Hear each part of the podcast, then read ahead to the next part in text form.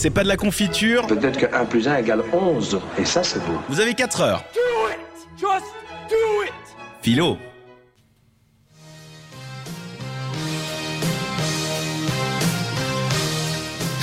C'est l'heure de la question co, de la question coquine. Ah pardon, excusez-moi. Non, là, euh, bonjour Luc Reichmann, tu te calmes direct. Et non, on va pas parler. Oh, si, on va parler un Si, peu. bah si. On va parler un peu de sexe, mais on va pas parler que de ça. Et, et ce soir, je vais tenter euh, dans mon euh, dans, dans mon pamphlet là que je vais, je de prouver, euh, en tout cas aux, aux jeunes parents, comme quoi le, le Titeuf peut être utilisé comme un support pédagogique. Oui, euh, ouais, effectivement, c'est- moi je pense que c'est le cas. puisque justement dans les thèmes abordés, l'avantage que nous avons, c'est que ben, Titeuf c'est un personnage qui est un enfant et un enfant a encore tout à découvrir sur beaucoup d'aspects de la vie, tels que ben justement Dieu, la religion, euh, c'est ça. Tape dans ton micro, Charlie. euh, fais, fais- fais genre qu'on t'a pas entendu. Non, mais- Ah, je vous dis, c'est un enfant celui-là. Et justement, donc, des thèmes, des thèmes tels que justement la religion, le sexe ou encore même le racisme, euh, la tolérance, ce, ce genre de sujet. Euh, bah, typiquement, euh, si on parle de, de racisme, puisque j'ai relu les, évidemment pour l'émission, j'ai relu certains, certains tomes, l'explication que, que Titeuf a du racisme, où au final il se rend compte qu'un de ses, un de ses potes est, est black, au final. Il se rend compte. Ouais, ouais, non, non, non, non, mais, ouais, non, mais il pose, il pose, il pose Oui, la question et l'autre lui dit tout simplement que c'est l'ADN, c'est les gènes et que euh, s'il suffisait de modifier un gène pour que tout change et puis que Titeuf, ben lui, il soit noir et puis que son pote Ouais. ait été blanc. Après, bien sûr, il y a un raciste qui passe qui fait euh, ouais, cassez-vous bande de négros et lui dit lui, euh, lui, il faudrait lui modifier le gène du racisme et puis ça pourrait bien changer les choses. Mais voilà, c'est des, c'est des explications qui sont innocentes mais qui euh, valent la peine. Enfin, c'est des thèmes qui sont traités avec bah, justement avec l'innocence d'un enfant, mais. Mais avec euh, ben, une, une pointe de cynisme toujours qui, euh, qui plaît toujours euh, autant aux, Oui, aux puis- adultes. Puis avec une, moi je trouve que la, la- la force de, de Zep, c'est de réussir à retranscrire les réflexions d'un enfant. C'est-à-dire vraiment de, de genre de, de, de reprendre les choses au premier degré tel qu'un enfant le comprend. En ouais, c'est ça. Vraiment au premier degré, genre par exemple, hein, je me souviens d'une d'une d'une d'une planche qui m'avait fait hurler de rire à l'époque. C'était une planche, je ne sais plus du tout dans quel album, hein, Mhm. mais où euh, il cherche, euh, il veut recré- créer des dinosaures.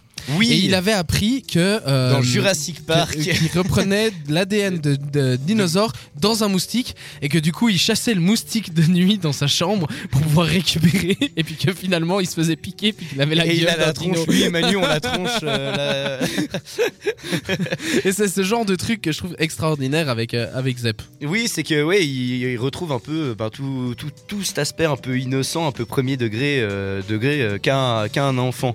Mais euh, pourquoi c'est aussi un bon support pédagogique ben, Typiquement aussi pour le- les aider à aborder un peu la puberté. Ben, c'est vrai que c'est un thème qui revient assez régulièrement. Ah, tout Dont, dont une planche qu'on m'a rembarré à chaque fois, c'est euh, Bastien à la voix qui part en couille ou un truc dans le genre.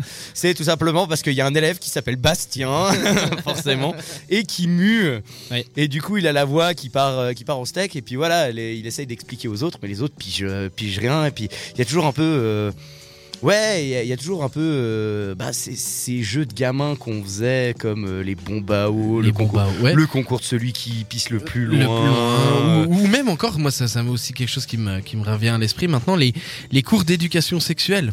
Oui. La- la- L'appréhension face aux cours d'éducation sexuelle qui, euh, que qu'on avait tous finalement, en tout cas, peut- enfin, en tout cas moi que j'avais, mais je suis persuadé qu'on l'avait tous plus ou moins, et euh, cette imagination qu'on arrivait à avoir avec ce cours où on se disait mais finalement qu'est-ce qu'on va voir, et qu'est-ce qu'ils vont nous faire, et que Titeuf à un moment donné dans une des planches, il, il- il- je crois qu'il cauchemarde sur le fait qu'il se retrouve en, en, en slip devant toute la classe. classe, Euh, et ce genre de truc- et, c'est ça qui est c'est ça qui est magnifique finalement Oui, oui, t'as aussi l'aspirateur à bave, euh, du, du- Du- du dentiste. du- du- du dentiste, euh, ou ce, ou ce genre de choses. Mais, mais voilà, disons qu'il y a énormément de, de tolérance, il y a énormément de choses sur le, sur le racisme, sur le racket aussi, Oui, la le puber- la, hein. pu- la puberté euh, ou ce genre de choses, c'est disons que pour moi c'est un bon outil pédagogique. Faire, faire lire en tout cas ça Titeuf à, à ses enfants, ça lui permet bah, justement de, de voir que bah voilà il y, a des y a des questions qui sont répondues de manière euh,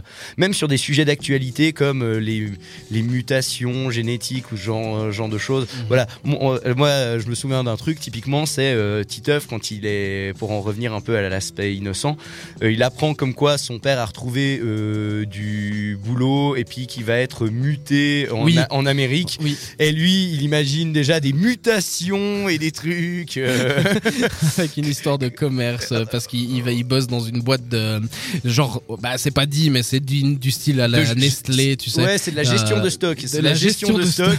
Et eux, ils comprennent de la digestion de stock, Voilà, comme quoi il va en Amérique pour manger des burgers parce qu'ils ont de la peine à les digérer. alors qu'en fait il change de quartier quand même pas de bloc de maison quoi. Ouais.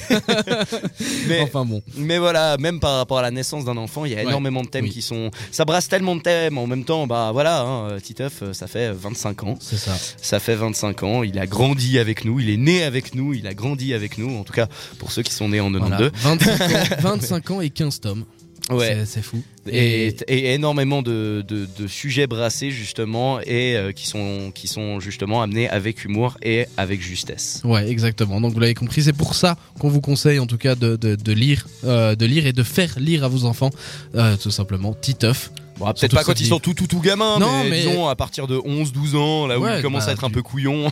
voilà, non mais c'est vrai, c'est vrai. En tout cas, euh, moi je pense que c'est ce qu'il faut faire. ouais. Je pense que c'est une bonne chose. Lisez Titeuf, c'est bon. Voilà, exactement. Réagis sur les réseaux sociaux grâce au hashtag CPDLC.